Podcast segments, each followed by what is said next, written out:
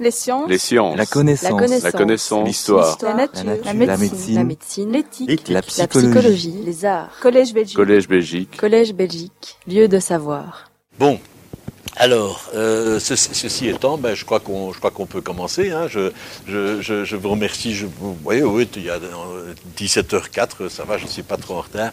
Mais en plus, il y avait des policiers qui bloquaient la route. Donc, euh, voilà. Alors, je, vais, entamer ce, ce- cette, leçon, ce cours, cette conférence euh, tout, de suite. D'abord, comme à chaque fois, en vous remerciant. Ne tombez pas, hein, euh, parce que merci. Eu droit à deux verres. Merci. Alors, euh, je vais d'abord vous dire une chose. J'aurais souhaité pouvoir euh, développer un, plus longuement euh, le sujet d'aujourd'hui, euh, à savoir le surréalisme.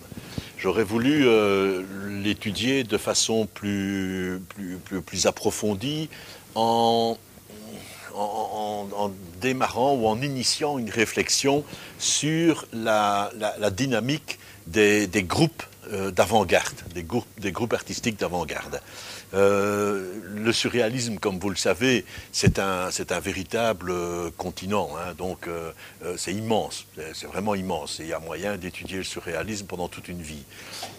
Mais voilà, l'horaire étant ce qu'il est, je vais donc essayer de, durant les deux heures qui me sont imparties, de il, il est impossible de traiter de tous les aspects. Ça, ce serait impossible en deux heures. Euh, je ne vais donc pas m'attarder sur des thèmes que, vous connaissez. Euh, je ne vais pas reprendre euh, des, des- des grandes œuvres du surréalisme comme les, poèmes de Louis Aragon, le, le paysan de Paris, enfin des choses comme ça. Je vais plutôt essayer de cibler deux ou trois thématiques qui me paraissent importantes. Et qui me paraissent importantes, pourquoi? Eh bien, parce que je voudrais terminer l'exposé d'aujourd'hui par une question. Euh, et cette question euh, est la suivante. Est-ce que aujourd'hui, donc euh, en, en 2019, euh, ça veut dire à peu près, à peu près à un jour près, euh, 100 ans après les premiers pas des surréalistes, les premières rencontres entre eux? Euh, Jacques Vacher, qui a eu une importance considérable pour le développement, pour la naissance de, l'esprit surréaliste, euh, s'est suicidé, je crois, le, le 6 janvier 1919, et ça a été un élément très très important dans, le démarrage euh, du projet surréaliste. C'est à peu près au même moment que euh, Tristan Tzara est venu s'installer à Paris et a commencé à travailler avec André Breton. Donc, euh, janvier 1919 est une date euh, très importante. Il y a à peu près 100 ans que le surréalisme a développé a fait ses premiers pas. Ma question sur laquelle je voudrais bien terminer est de savoir est-ce qu'aujourd'hui, le surréalisme a encore quelque chose à nous apporter? Est-ce qu'il y a encore un enseignement à tirer de ce que les surréalistes ont fait, de ce qui a été leur, réussite, euh, leurs échecs, euh, tout ce qui a été suscité par eux à travers le monde Euh, Est-ce qu'aujourd'hui, il y a encore un enseignement à tirer de, de tout cela? Donc voilà, c'est la question que- à laquelle j'aimerais bien aboutir. Pour euh, démarrer euh, l'exposé d'aujourd'hui, je vais vous reprendre. Bienvenue, Monsieur Sotio. Euh, je connais tout le monde dans la salle, hein, et donc je vois ceux qui se lèvent et qui partent avant. hein, donc attention. hein. Pour démarrer l'exposé d'aujourd'hui, je vais prendre une phrase une phrase qui m'a beaucoup marqué la première fois que je l'ai lu, c'est un livre de philosophie euh, par deux auteurs qui, n'étaient pas surréalistes, euh, Gilles Deleuze et euh, Félix Guattari. Ils ont publié un, livre euh, très important, l'Anti-Oedipe, et ensuite ils ont publié ce que je considère peut-être comme étant un des plus beaux livres de philosophie du XXe siècle, un livre qui s'intitule Mille plateaux. Voilà, on ne va pas entrer dans la philosophie de Deleuze, Guattari aujourd'hui, euh, parce que ça nous emmènerait trop loin, mais je vous cite la première phrase. La première phrase. Euh, il, décrit, ils écrivent voilà, dans Mille plateaux, euh, Deleuze et Guattari disent Nous avons écrit l'anti-Oedipe à deux. Donc, je vous l'ai dit, il y a deux auteurs, il y a Deleuze et il y a Guattari. Et ils ont travaillé ensemble pour écrire ce, livre extrêmement important, l'anti-Oedipe. Et dans Mille plateaux, ils expliquent Nous avons écrit l'anti-Oedipe à deux. Comme chacun de nous était plusieurs, ça faisait déjà beaucoup de monde. Et cette phrase-là, quand je l'ai lue quand j'étais étudiant, elle, m'a impressionné. J'ai toujours conservé cette, cette, phrase en mémoire. Chacun de nous était plusieurs. Et à deux, ça faisait déjà beaucoup de monde. Il s'agit d'une phrase très simple, mais dont en fait le contenu est bouleversant. Euh, je veux dire par là que le contenu bouleverse l'illusion qui nous accompagne durant toute notre vie, à savoir que on a vraiment la conviction que nous sommes chacune et chacun des individus ayant une identité propre. Je suis Richard Miller, je suis je. Euh, nous sommes qui nous sommes. Euh, un jeu que nul autre ne pourrait être. Euh, ce que je suis, personne d'autre ne pourrait l'être à, ma place. Donc c'est une espèce de, bulle individuelle euh, qui, fait que c'est la, façon dont, nous abordons tous la, vie qui est nôtre. Et un grand penseur, un autre philosophe, Descartes, vous le savez, a donné à, euh, à, cet individu, à cette identité, euh, le, sauf-conduit de la raison. C'est la fameuse phrase je, je, je pense, donc je suis. Cogito ergo sum. Je pense que je suis celui qui pense, donc je suis euh, un être pensant, je suis je. Alors, tout ça, c'est très très bien, mais sauf que, vous le savez, cette belle assurance a éclaté. Elle a été disloquée. Elle a été disloquée durant le XIXe siècle par des penseurs comme Marx. Marx, toute, une, euh, toute la pensée de Marx montre qu'en fait, je ne suis que ma classe sociale. Je ne suis que le reflet de ma classe sociale. la classe sociale est, moi-même. Euh, j'appartiens euh, à, la classe ouvrière, j'appartiens à la classe bourgeoise, j'appartiens à une classe aisée, etc., etc. Ce que je pense, ce que je dis, mon comportement, ce que je défends, etc., est le, produit de, cette classe. Il y a, à côté de Marx, il y a un autre auteur important, Freud. Freud a dit, euh, vous savez, euh, le je conscient, hein, celui que je crois être, euh, ben, en fait, ça ne vaut pas de tripette à côté de, l'inconscient qui, est en nous et qui dirige un peu toute, notre vie. Donc, à la limite même, ce, que je crois penser, c'est même plus moi qui le pense. Donc, ce sont quand même des fameux coups de boutoir qui ont été donnés à, cette identité. Alors, je vous dis ça surtout pour, pour la raison suivante. Il y a un autre grand nom du XIXe siècle qui a eu, lui, parce qu'il avait, le sens de la formule, hein, vous comprendrez bien euh, tout de suite pourquoi je dis ça, puisqu'il s'agit d'Arthur Rimbaud. Arthur Rimbaud, comme vous le savez, a dit « Je est un autre ». Ça, c'est une grande phrase de Rimbaud dans deux lettres que l'on appelle les lettres du voyant, qu'il a envoyées en mai 1871, quelques jours avant la répression de la Commune. Donc c'était une époque aussi euh, extrêmement violente. Il a envoyé deux lettres à des amis, Georges Isambert et Paul Desmeny. Ce sont des lettres fort importantes que tout le monde devrait euh, avoir lues. Et il écrit ceci. Je veux être poète et je travaille à me rendre voyant. Vous ne comprendrez pas tout de suite ce que je veux dire, je ne saurais même pas vous l'expliquer, mais il s'agit d'arriver à l'inconnu par le dérèglement de tous les sens. Donc rien que dans cette lettre-là, vous avez pratiquement tous les leitmotifs principaux euh, d'Arthur Rimbaud. Et de la poésie des poètes qui s'en sont suivis, en ce compris les, les surréalistes. Et donc, une, dans, dans l'autre lettre, il dit il est faux de dire je pense, on devrait dire on me pense. Je est un autre. Je est un autre, le poète se fait voyant après un long, immense et raisonné dérèglement de tous les sens. Voilà, c'est quand même des, Alors il termine aussi en disant le poète est vraiment voleur de feu. Ça, c'est une belle définition de la poésie. Le poète est, le voleur de feu. Référence à Prométhée.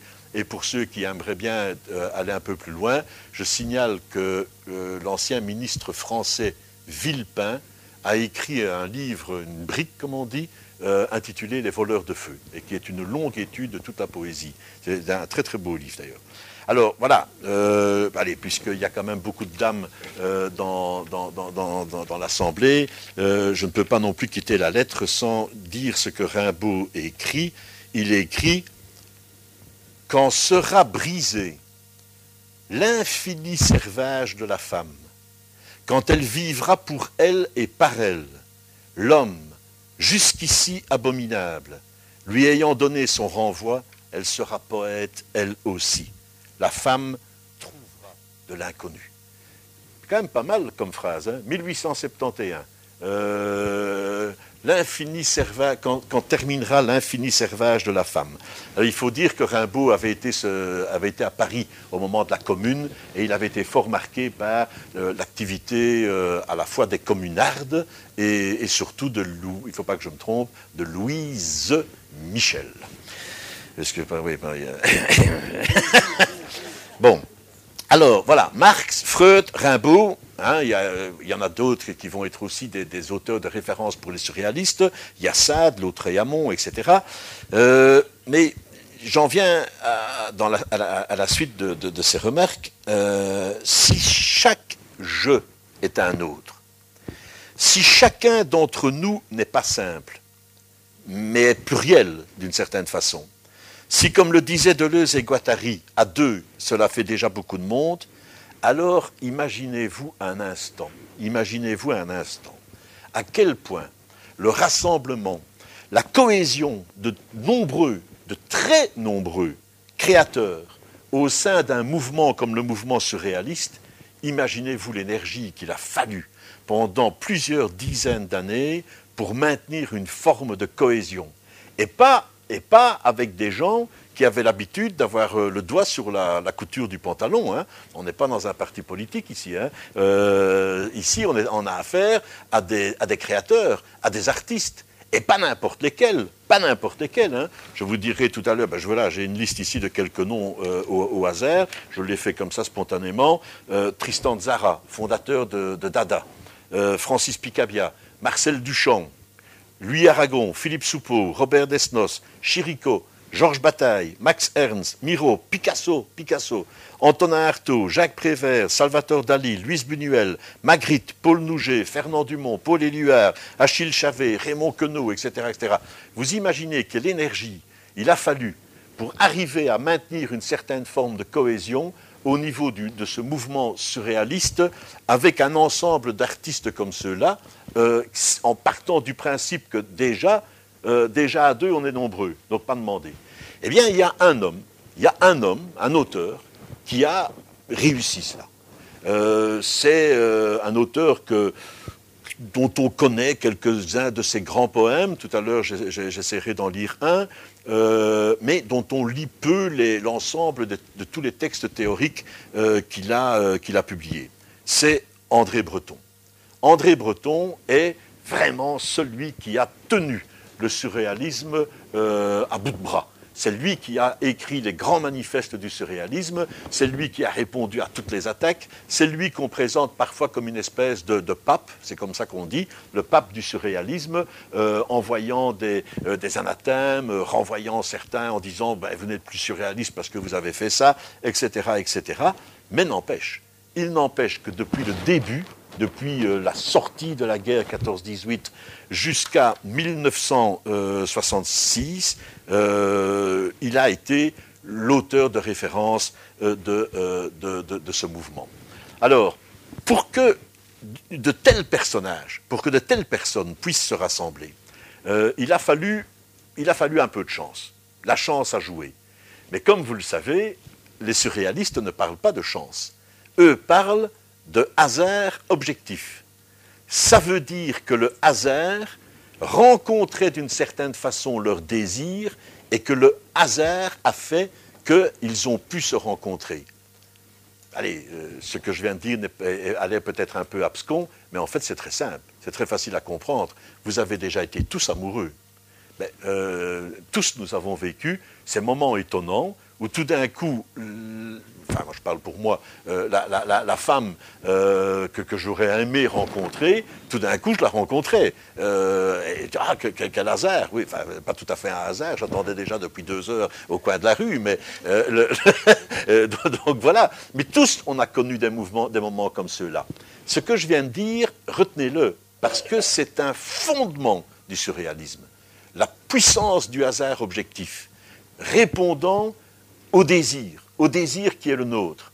Donc, par définition, un sentiment comme l'amour sera vraiment euh, tout à fait déterminant pour l'ensemble du projet surréaliste, pour l'ensemble des œuvres surréalistes. L'amour euh, reste, euh, allez, probablement la, seule chose du monde qui vaille la peine d'être vécue. Alors, je l'ai dit, le hasard objectif va faire que certains vont se rencontrer très tôt. André Breton est euh, étudiant en médecine, il est infirmier militaire euh, sur le front, il est euh, donc confronté à, toutes les horreurs de, la guerre 14-18, et là il va rencontrer quelqu'un qui s'appelle Jacques Vacher, qui va le marquer, parce que Jacques Vacher est un anticonformiste complet, ça va impressionner Breton, Jacques Vacher va se suicider, mais aussi Breton va rencontrer un autre étudiant en médecine, qui lui aussi est infirmier euh, sur le front, à savoir Louis Aragon. Et là, une fois que vous commencez à avoir dans la même pièce des gens comme Breton, Aragon, Vacher, petit à petit, euh, il y a des choses qui se passent. Et effectivement, c'est ce qui va arriver. Ils vont tout d'abord commencer à comment dire, dont ils lisent énormément. Ils vont développer une approche très critique de la littérature de leur temps. Euh, ils vont développer une analyse très critique de la société de leur temps. Et euh, euh, Aragon, va découvrir aussi par hasard un livre qui s'appelle Les Chants de Maldoror de Lautréamont. Et pendant des nuits entières, Breton et Aragon vont lire ensemble successivement à voix haute les chants de Maldoror dans le cadre d'un hôpital où sont internés tous les soldats revenus du front qui sont devenus déments et qui se réveillent la nuit en hurlant de terreur, euh, tellement bon, ils ont été, euh, ils ont été marqués euh, par, par, les combats. Et c'est dans ce cadre-là que, petit à petit, est né le surréalisme. Alors, il n'y a pas que la chance la chance a joué, le hasard objectif a, rempli, son, rôle. Mais vous comprenez bien que pour arriver à réunir aussi rapidement des dizaines de, créateurs tout à fait extraordinaires, que ce soit en poésie, en peinture, en sculpture et en cinéma, comme ça va être le cas aussi, euh, il y a plus, que, le hasard. En fait, ce qui a vraiment été déterminant, et on connaîtra la même chose pour les groupes d'avant-garde après 40-45. Ce qui a été déterminant, c'est le délabrement de la société européenne avant, pendant et après 14-18.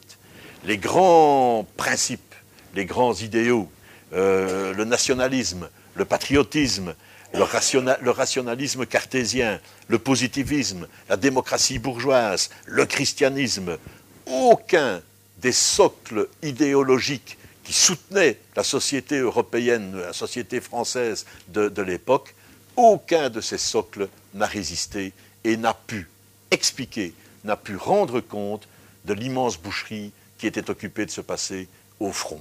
Donc évidemment, il y avait l'arrière, il y avait la vie pour se poursuivait à, à l'arrière, et on prenait tous les jeunes gens arrivés en âge de se battre et on les envoyait se faire massacrer pour rien puisque la guerre 14-18 n'a servi à rien. Euh, tous les chercheurs, les historiens ne peuvent pas montrer un, élément, euh, une conséquence positive.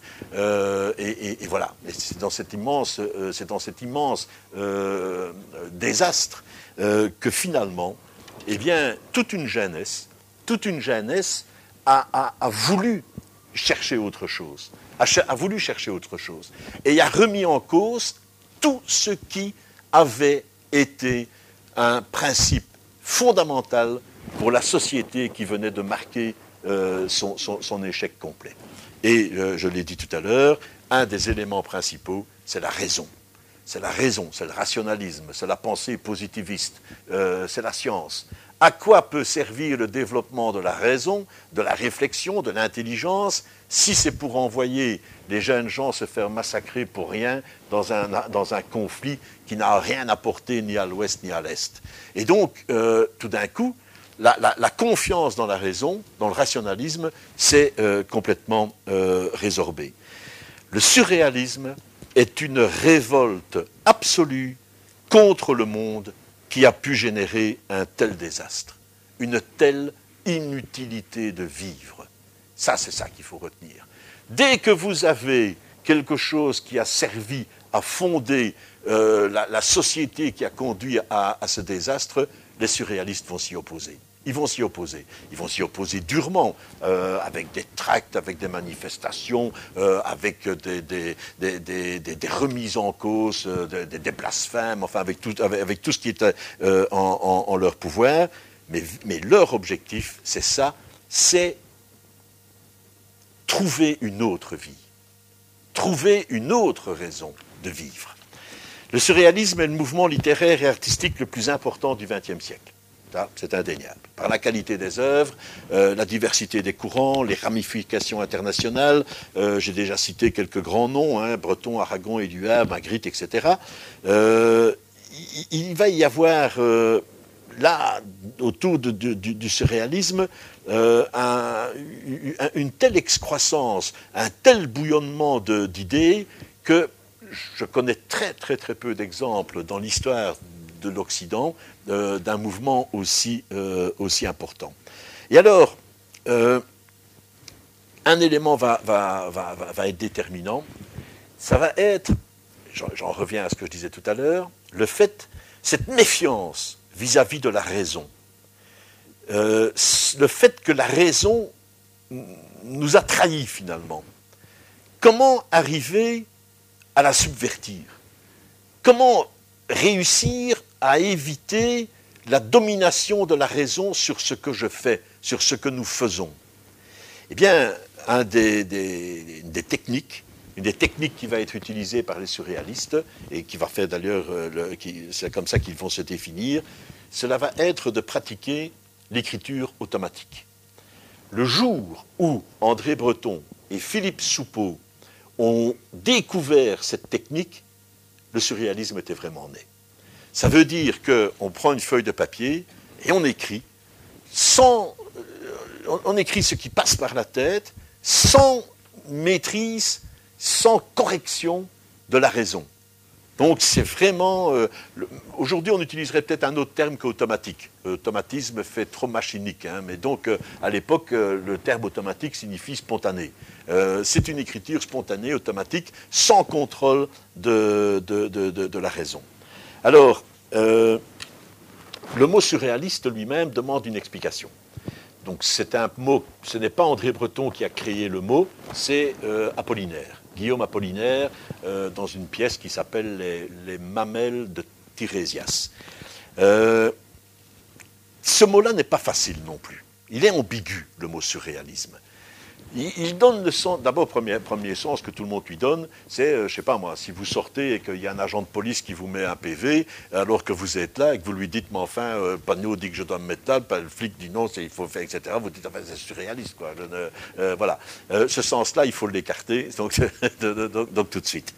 Mais le mot surréalisme lui-même est ambigu, parce qu'il donne l'impression que ce qui est recherché, c'est quelque chose de supérieur au réel. presque quelque chose comme euh, euh, un, irréel, pratiquement un peu euh, science-fiction. On a l'impression que c'est quelque chose qui n'a rien à voir avec la réalité. Eh bien, pourtant, c'est tout le contraire. C'est tout le contraire. Ça, si vous voulez vraiment retenir quelque chose de la conférence de ce soir, c'est ça le plus important. C'est de comprendre que le surréalisme ne vise pas quelque chose qui serait, je ne sais pas moi, dans l'au-delà, dans l'espace ou n'importe quoi, quelque chose de supérieur euh, au réel, un transcendant supérieur au réel.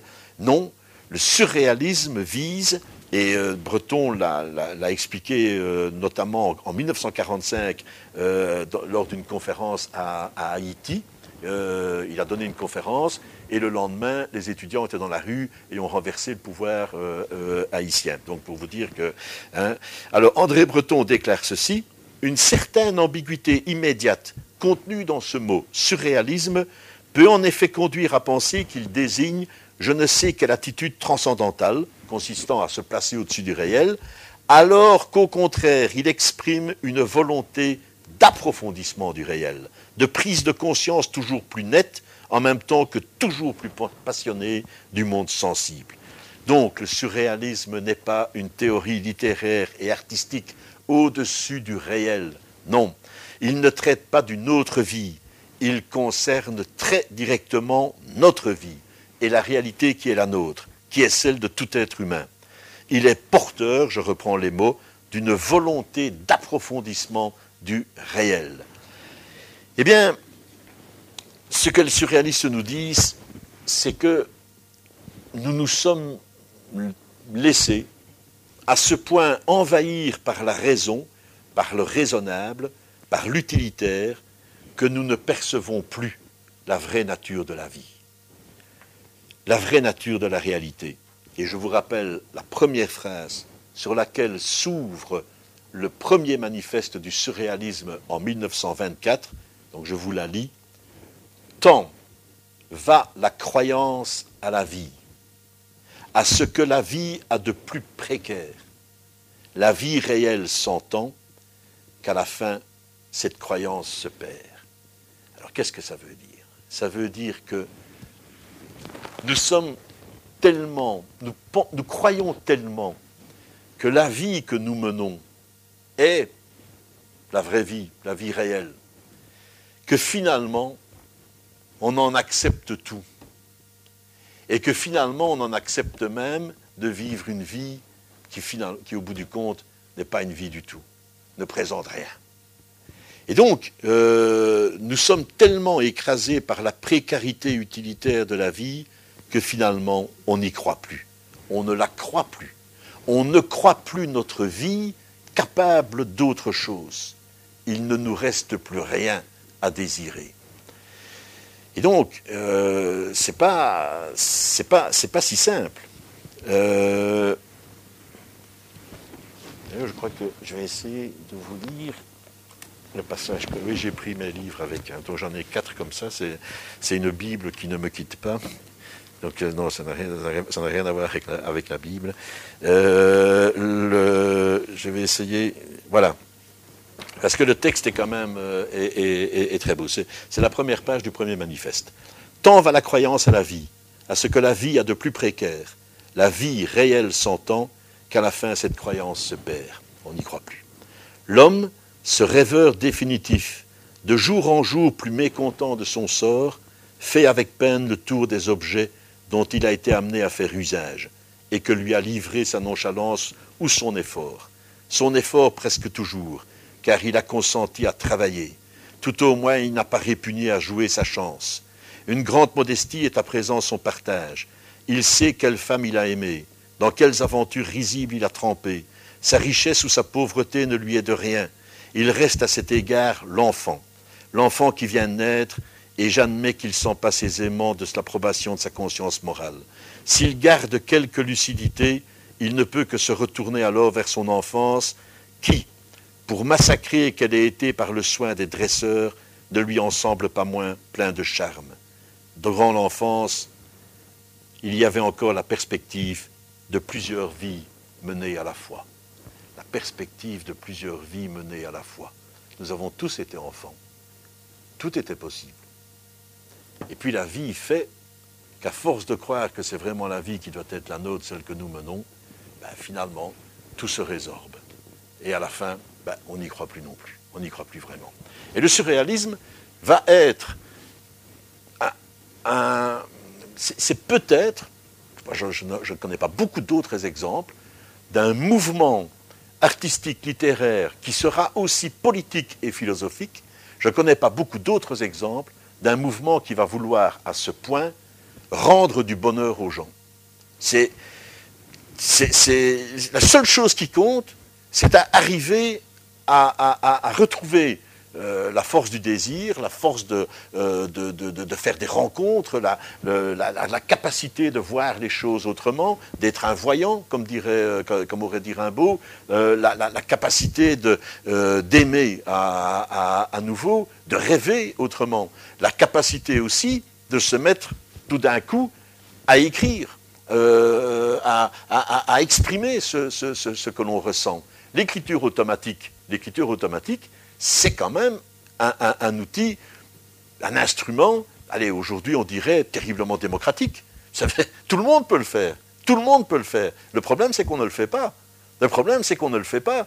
Mais si vous prenez la, la, peine de prendre une feuille de papier et de vous essayer aussi à cette espèce d'écriture automatique, puis alors ils ont ajouté des, euh, des, jeux, hein, carrément. Hein. Il y en a un qui commence une phrase, on tourne la feuille, l'autre met l'autre phrase, etc. Et ils ont trouvé des choses magnifiques. Le cadavre exquis boira le vin nouveau, c'est très connu. Et donc, ils ont vraiment développé tout un arsenal de, de moyens, d'instruments pour essayer que les gens retrouve euh, une, forme euh, de, de, bonheur. Et donc, euh, la petite phrase aussi hein, concernant l'enfance, l'enfance qui a été la nôtre et durant laquelle plusieurs vies nous étaient possibles, ça, ça, retrouve aussi ce que je disais en commençant, la phrase de Deleuze.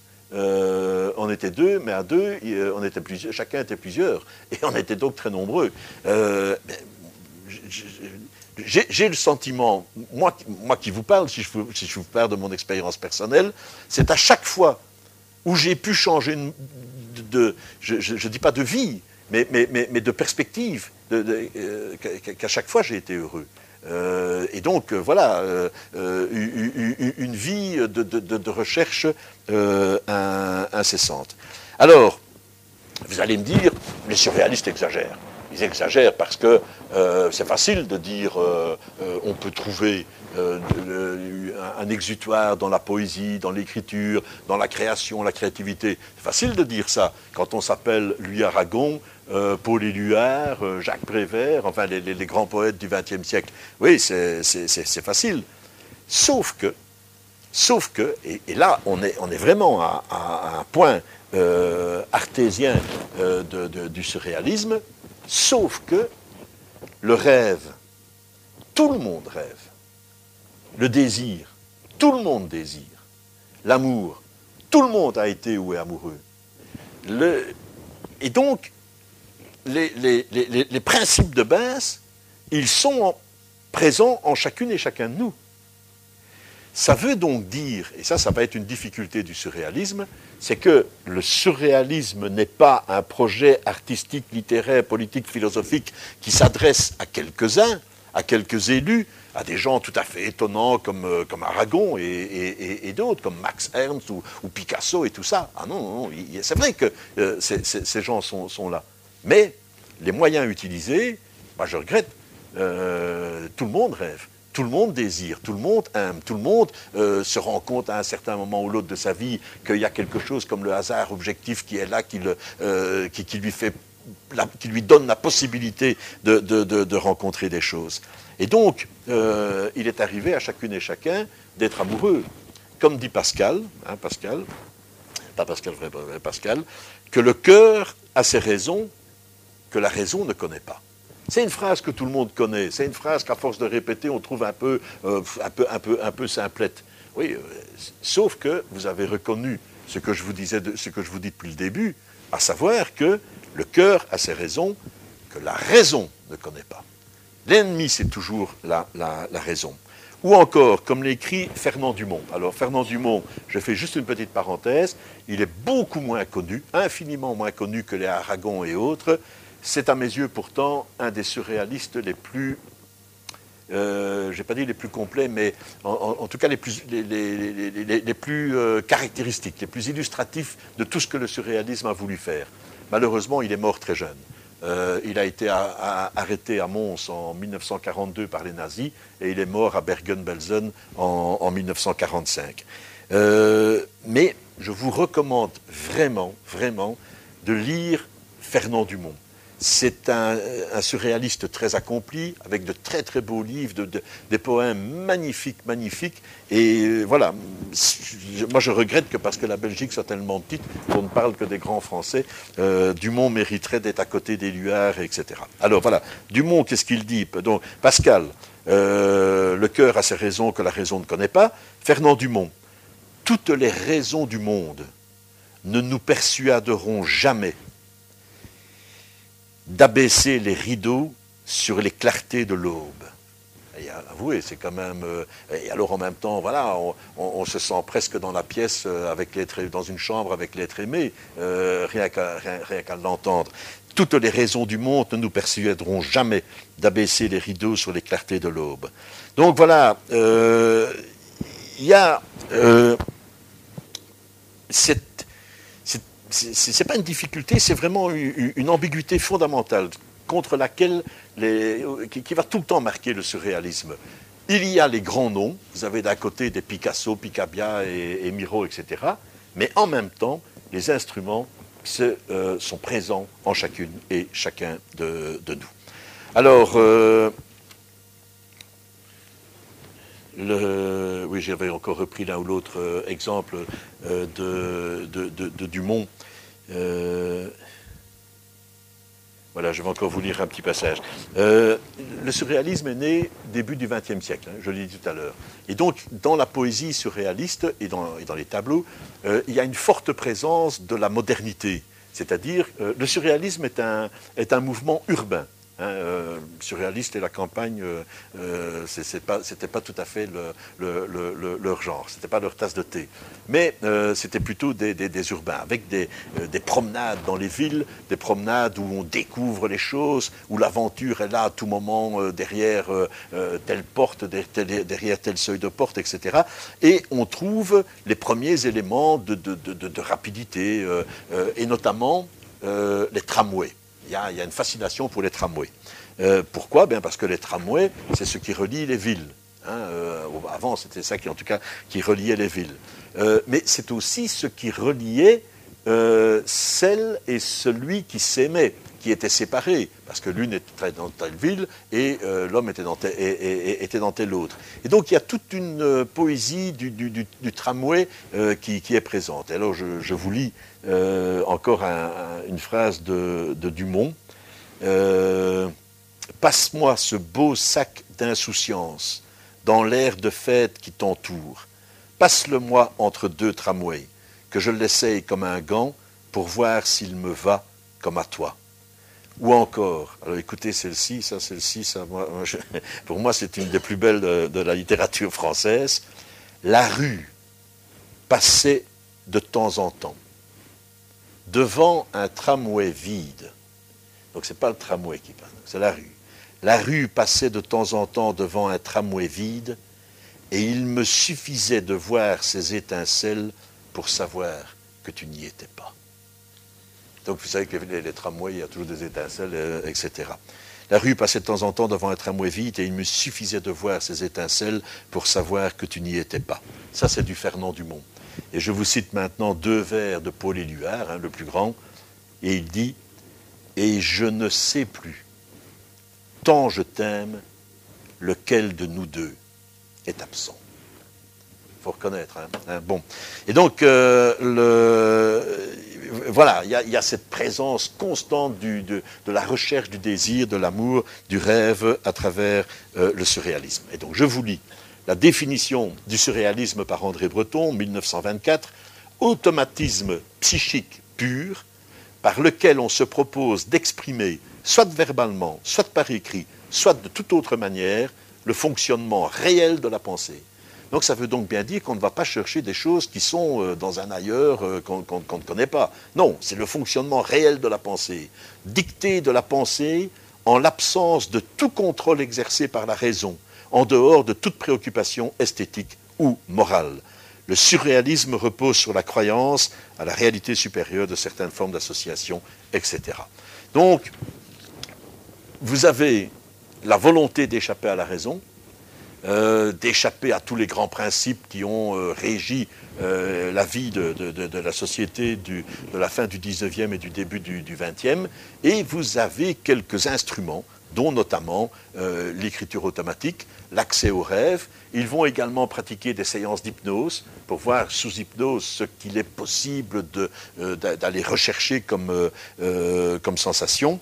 Donc, il y a le, développement euh, de, différents euh, moyens de rendre euh, l'accès au bonheur.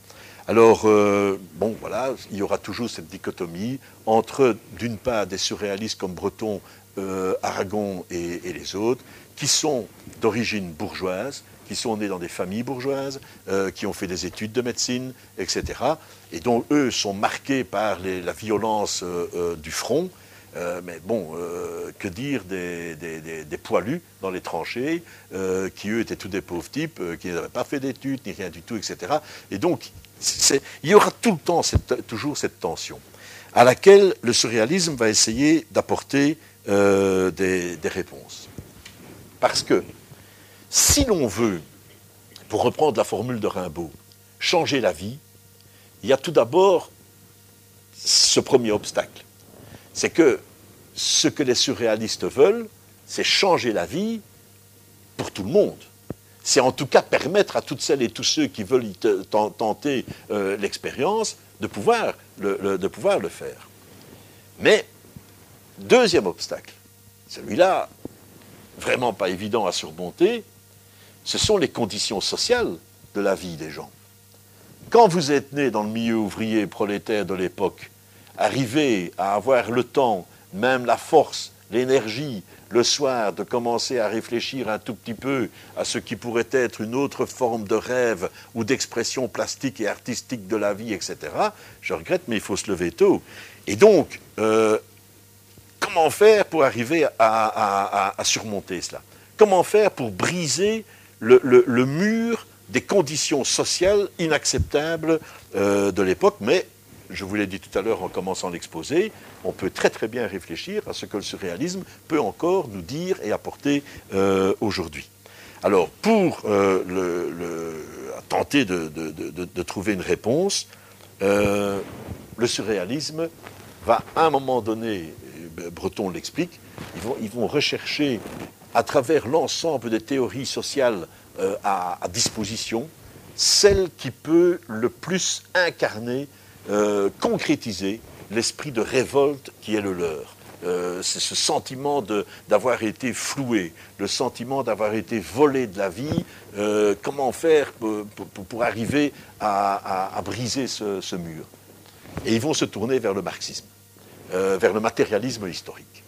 Alors, je, fais une, je prends toujours une précaution quand j'aborde ce sujet-là. Pourquoi? Bon, tout d'abord parce que vous savez, je suis aussi un homme politique, mais euh, la précaution est la suivante. Nous, nous connaissons la fin du, le, fin mot de l'histoire. On sait bien qu'en 1989-1990, le régime communiste s'est euh, effondré, échec économique et politique, voilà, on connaît le fin mot de l'histoire. Mais seulement, si on part de là, euh, si on regarde cette époque avec le savoir qui est le nôtre aujourd'hui, alors on ne comprend rien, mais alors rien du tout, à ce qui pouvait motiver tous ces jeunes gens intelligents, travailleurs, chercheurs, qui vraiment essayaient de trouver des réponses euh, euh, aux difficultés sociales du temps. Et donc, euh, on peut, je ne sais pas, François Furet, par exemple, a parlé d'une illusion. D'une grande, d'une grande illusion qui a fait qu'on a cru dans le surréalisme. Oui, d'accord, l'illusion, je veux bien. C'est facile d'écrire qu'il s'agissait d'une illusion dans les années 1990, après que tout se soit effondré. C'était beaucoup plus allez, je vais dire, beaucoup plus évident. Euh, pour, tous ces jeunes gens qui, voulaient euh, changer la, société, qui voulaient changer la vie, qui voulaient, comme c'est la phrase de Marx, transformer le monde, c'était normal d'essayer de voir du côté du marxisme ce qu'il euh, qu'il était possible d'en tirer. Et les, surréalistes vont, vraiment faire des énormes efforts pour pouvoir convaincre le Parti communiste français de pouvoir être intégré à la démarche du Parti communiste français, en se définissant comme étant marxiste, euh, de faire un bout de chemin avec eux, mais tout en conservant leur spécificité. Parce qu'ils euh, ne veulent pas euh, mettre de côté toutes leurs recherches sur le rêve, le désir, la poésie, euh, la beauté de la vie, etc., etc. Euh, ça, c'est leur spécificité à eux. Mais par contre, étant donné que pour rendre cet accès à une vie qui vaille la peine d'être vécue, pour rendre cela à tout le monde, il faut changer, il faut transformer les conditions sociales de l'époque. Donc, ils vont se tourner vers les, communistes en disant, voilà, euh, on voudrait faire un bout de chemin avec vous, nous sommes marxistes, nous nous rallions complètement à la théorie de Marx et au mot d'ordre du parti, mais attention, euh, nous sommes quand même les surréalistes. Ils vont faire des efforts énormes. Ils vont aller à des réunions, ils vont être convoqués à des interrogatoires, euh, etc., où ils vont être insultés, et tout, et tout, et tout, parce que les communistes voient ça d'un œil, euh, allez, je ne dis pas qu'ils les prennent pour des comiques, mais, euh, mais presque. Euh, la politique est une chose sérieuse. Et si on veut concrétiser un projet, il n'est pas question de commencer à parler de, de, de rêves, de désirs de, et, et, et, et, de choses pareilles. Et pourtant, et pourtant, la démarche des surréalistes est intéressante. Elle est vraiment intéressante. Et quelque part, c'est quand même elle qui, c'est quand même cette démarche-là qui l'a emporté. Je vais, essayer de m'expliquer. J'en reviens à Fernand Dumont. Vous avez compris tout à l'heure que c'était un surréaliste de, la région de, de Mons-Borinage. Et lui s'est posé cette question. Et il dit, euh, il dit ceci ce qui explique la force du surréalisme dans une région comme la Louvière, le centre, le Borinage, Hein, J'aime autant prendre des exemples de Belgique. Hein. Euh, ce qui explique la force du surréalisme à la Louvière et à Mons et dans le Borinage est le fait que l'intellectuel dans les villes de cette région, de cette taille, a nécessairement le regard tourné vers Paris et vers Bruxelles, ça c'est clair, c'est rien à faire sans Paris et Bruxelles, mais en ayant, et je cite Dumont, une forte conscience du climat social de sa ville et de sa région. Et je vous rappelle qu'en 1932, il y a une grève extrêmement violente euh, qui marque euh, tout, le, tout le borinage, et, Dumont dit, je suis un intellectuel, je, je suis d'origine bourgeoise, euh, évidemment que je m'intéresse à ce qui se passe à Bruxelles, à Paris, aux expositions et tout ça, et il va aller rencontrer Breton, ça va être le grand moment de sa vie, mais moi je le fais parce que je connais aussi la situation sociale de, euh, de, de, la, région dans laquelle euh, je, je, vis. Et euh, voilà, il dit à Chavet, l'intellectuel ne peut atteindre un tel état d'esprit que s'il a vécu dès sa jeunesse dans une ambiance qui lui assure tout à la fois et la culture et la conscience du social. Ça, c'est des, éléments. Et, c'est aussi et là, je parle de, façon peut-être plus personnelle, mais quand on relit tous ces textes, ce qui est aussi passionnant, c'est de voir combien les questions se répètent. Et, combien euh, les, réponses qui ont pu être formulées à certains moments euh, sont encore là. Le rapport entre l'intellectuel bourgeois et euh, la classe ouvrière qu'il entend représenter est un, problème qui, est demeuré constant, qui est demeuré constant. Il y a une grande phrase de Marx euh, dans, son livre le, le, 18 Brumaire où Marx dit étant donné que euh, les ouvriers n'étaient pas représentés, ben, il fallait les représenter. Donc il fallait quelqu'un pour les représenter. Et donc, ça voulait dire, d'une certaine façon, prendre leur place. Il, y a, là tout un questionnement euh, important. Alors, euh, la rencontre avec le marxisme ne va pas être non plus, donc je vous l'ai dit, elle va être très difficile. Vraiment, les communistes vont fermer les portes. il n'y a que un ou deux, peut-être deux ou trois surréalistes qui vont vraiment finir par pouvoir prendre leur carte de parti, et il va y avoir des tensions qui vont éclater en 1935, ce sera terminé. Mais il y a aussi quelques-uns pour lesquels cela aura des conséquences. Et je reprends euh, par exemple Achille Chavet. Achille Chavet, grand surréaliste belge, grand surréaliste du Hainaut, celui qui a eu cette phrase euh, Je suis un Sioux qui ne marchera jamais à la file indienne », donc vraiment, hein, porteur de liberté. Achille Chavet, euh, oui, grand poète, euh, grand, grand libertaire même, mais pendant la guerre d'Espagne, sur le front espagnol, il y a quand même une interrogation sur l'action qui a, été la sienne comme chef de peloton d'exécution. Il était dans les brigades communistes qui ont fusillé les anarchistes. Et donc, voilà, alors je ne dis pas qu'il faut plus lire les livres d'Achille Chavet, hein, c'est pas ça que je, je suis occupé de dire, mais il faut bien se rendre compte que une fois qu'on commence à flirter avec le politique, euh, je trouve une autre formule, on met le doigt dans un engrenage, mais on ne sait pas où ça s'arrête. Hein. Euh, et donc voilà, ça a eu des conséquences aussi de, ce type-là. Il y a d'autres, il, d'autres conséquences. Hein. Euh, euh, je vous l'ai dit tantôt, Fernand Dubon va être, va être, va, crever comme une bête à, Bergen-Belsen. C'est là où est morte Anne Frank, entre parenthèses, au même moment, dans les mêmes, dans les dernières semaines. Robert Desnos, lui, va mourir dans un camp de concentration en, en, Tchécoslovaquie, je pense. Et donc, nous sommes dans une période difficile mais euh, où, des hommes ou des femmes ont cherché euh, euh, des, réponses. Alors, la phrase de Breton, je vous la lis, la précarité artificielle de la condition sociale de l'homme ne lui voilera plus la précarité réelle de sa condition humaine. Donc ce qu'il faut, c'est vraiment arriver à vaincre cette précarité artificielle de la condition sociale. Il faut arriver à casser le, mur euh, qui, impose euh, aux hommes une, vie dans des conditions sociales euh, épouvantables. Mais petit à petit, pardon, je, mais, petit à petit, il va se passer un autre phénomène. C'est d'ailleurs un, sujet très intéressant. Je trouve, s'il y a des étudiants qui cherchent une thèse de doctorat, je trouve que c'est un sujet passionnant. C'est de voir comment euh, on, est, dépassé, ou comment un projet, ou comment un groupe peut être dépassé parce qu'il il, doit, euh, il, est confronté à d'autres projets et d'autres groupes. Je vais vous donner un, exemple. Ben, restons avec l'exemple des surréalistes.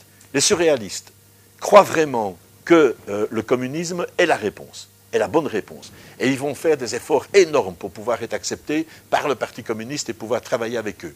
La revue qu'ils vont publier s'appelle La Révolution surréaliste. Et ils vont publier ensuite une autre revue, Le surréalisme au service de la Révolution. Donc euh, voilà, ils y étaient euh, vraiment. Et ce qui se passe, ce qui s'est passé, c'est que petit à petit, on se rend compte, il n'a pas fallu attendre 1989-1990 pour découvrir les crimes staliniens pour découvrir que le, marxisme euh, communiste, euh, le, marxisme étant une, extraordinaire euh, pensée et, philosophie de la libération de l'homme, comment elle s'est transformée en un, système totalitaire qui, s'est retourné entièrement contre les populations, contre les artistes, contre les ouvriers, contre tout le monde. Les grands poètes russes du début, Mayakovsky, Essénine, tout ça, se sont suicidés. Donc, et donc petit à petit, euh, les, surréalistes qui croient vraiment que le communisme est la réponse voient apparaître de Moscou des signes qui, montrent que finalement, ce n'est pas ça du tout, ce n'est pas du tout la, réponse. Il y en a très peu au début qui vont oser contester cela. Hein. Il y en a très très peu au début. Il y a des gens, il y a un Belge, Victor Serge, euh, Boris Souvarine, qui est un ami de, Georges Bataille. Euh, et alors il y a un écrivain de chez nous aussi, Charles Plisnier. Charles Plisnier, qu'on présente souvent comme étant un peu un, écrivain du siècle, passé, Plisnier euh, a été membre du Parti euh, communiste, vraiment euh, y croyant dur comme fer. Il a détruit toute une partie de son œuvre poétique parce que, pour, obéir au, au du parti. Et Plisnier est un des premiers à avoir dit ce qui se passe là-bas, ce n'est pas du tout ce que vous croyez. Mais il y en a très très peu qui l'ont fait. Et puis alors il y a la querelle, qui est un peu plus que la querelle, excusez-moi, le conflit entre Staline et Trotsky. Breton ira au Mexique rencontrer Trotsky. Et Trotsky, comme vous le savez, sera tué d'un coup de piolet dans, euh, dans la tête. Et donc je trouve que c'est un, phénomène très intéressant de voir, jamais les surréalistes n'auraient pu penser que le communisme allait, tourner de cette façon-là. Jamais ils n'auraient pensé ça. Et, mais à un moment donné, les, choses avancent et on se rend compte qu'on est dépassé par les dynamiques euh, que l'on a soi-même initiées. Euh, je, pourrais vous multiplier les exemples, mais alors je m'écarterai un, un, peu trop. Alors, euh, le, stalinisme, j'en ai parlé. Euh, à l'époque, Breton va. il y a un très très beau recueil de textes que, je vous recommande aussi si jamais vous, euh, voulez euh, aller plus loin dans, la connaissance historique du surréalisme. Ce sont les entretiens radiophoniques euh, que Breton a accordés à la radio française en 1952. entretiens radiophoniques. Là, vous entrez vraiment dans, dans, la vie du, du, surréalisme. Alors Breton dit, le monde où nous vivons, il parle des années 30, nous fait l'effet d'être totalement aliénés nous révoquons d'un commun accord les principes qui le mènent. C'est surtout à l'ensemble des concepts auxquels il est convenu d'attacher une valeur sacrée que nous en avions, au premier rang desquels figurent ceux de la famille, de la patrie, du religieux, mais aussi du travail et de l'honneur. Alors je vais tout à l'heure euh, vous, parler beaucoup plus du, travail. Euh, de tels pavillons nous paraissaient couvrir une marchandise sordide nous avions très présent à l'esprit les sacrifices humains que ces dieux avaient demandés et demandaient encore. En vérité, une volonté de subversion générale nous possédait. Subversion générale par rapport à cette société qui, finalement, a, complètement échoué dans le, désastre de la guerre. Ce sont les sacrifices humains que ces dieux avaient demandés. Et ces dieux sont qui? Eh bien, je vous dis, c'est le travail, c'est la patrie, euh, c'est l'honneur, c'est la famille, etc. Tous les grands, grands principes euh, vont être rejetés par les euh, surréalistes.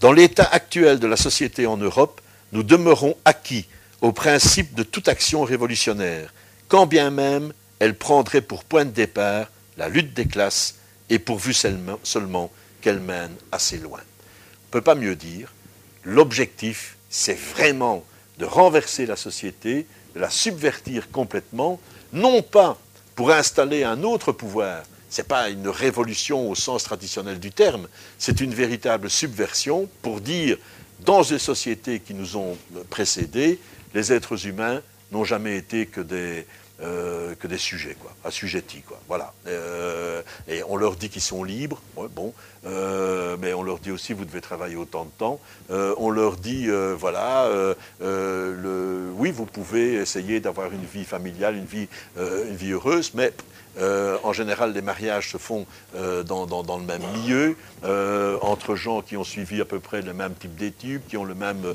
degré de formation, etc., etc. Bref, tout est déjà encadré. Et cette société-là, bon, elle a sombré dans, le, premier conflit 1914-1918, mais après, après sont arrivés les, totalitarismes, le nazisme, la Deuxième Guerre mondiale, les bombes atomiques, les camps d'extermination, etc.. Et donc on ne peut pas dire que, les surréalistes avaient une vision euh, euh, pessimiste.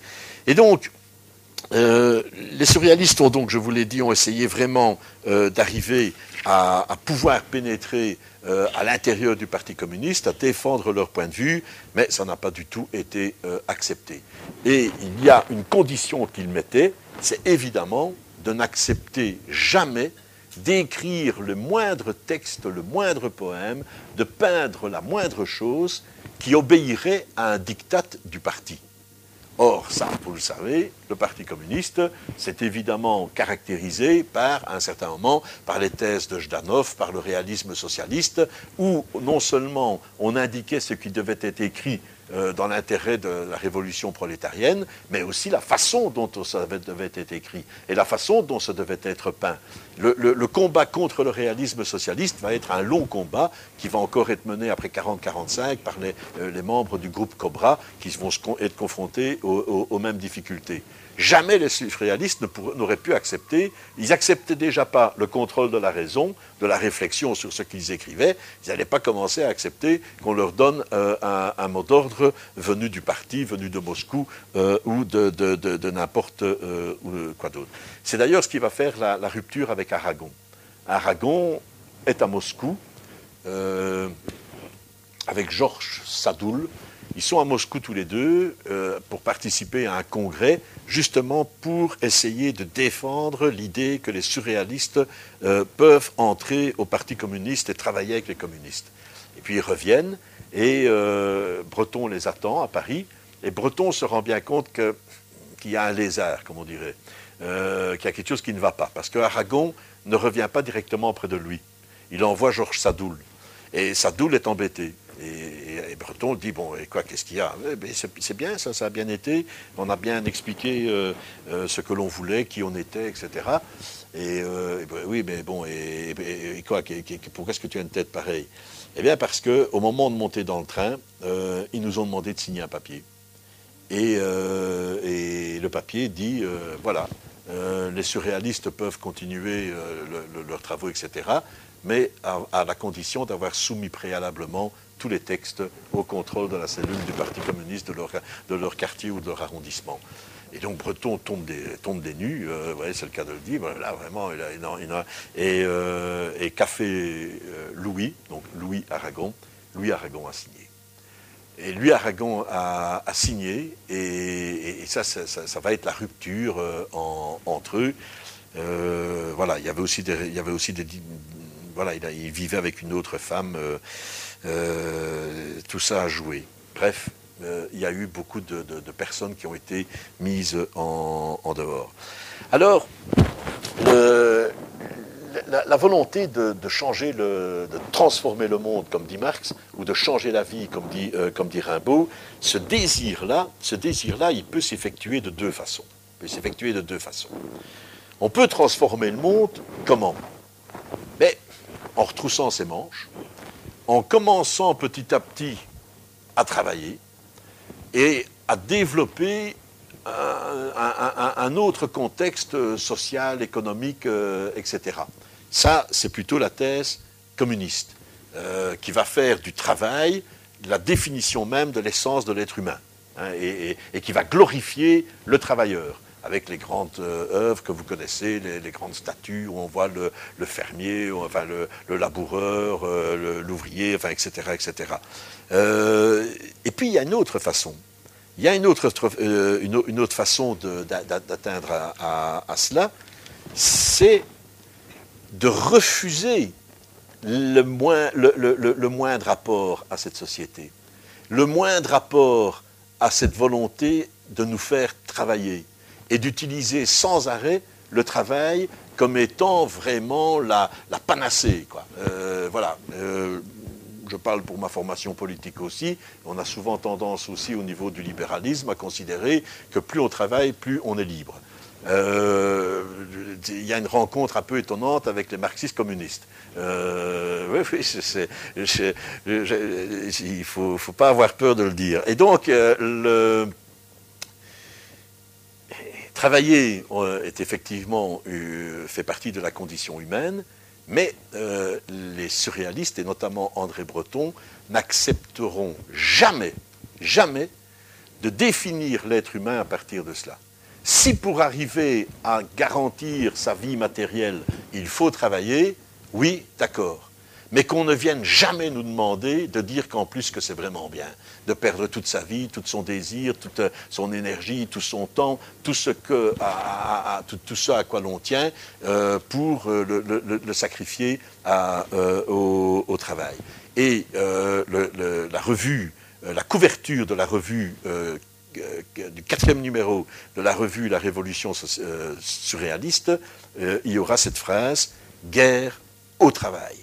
Donc les surréalistes n'aimeront jamais, n'accepteront jamais euh, le fait de s'y soumettre. Je vais, je, pense ici, si je n'ai, euh, voilà, voilà, voilà, ici, dans un texte qui s'appelle, dans un, un, long texte de Breton qui s'appelle Nadja, euh, vous avez ceci.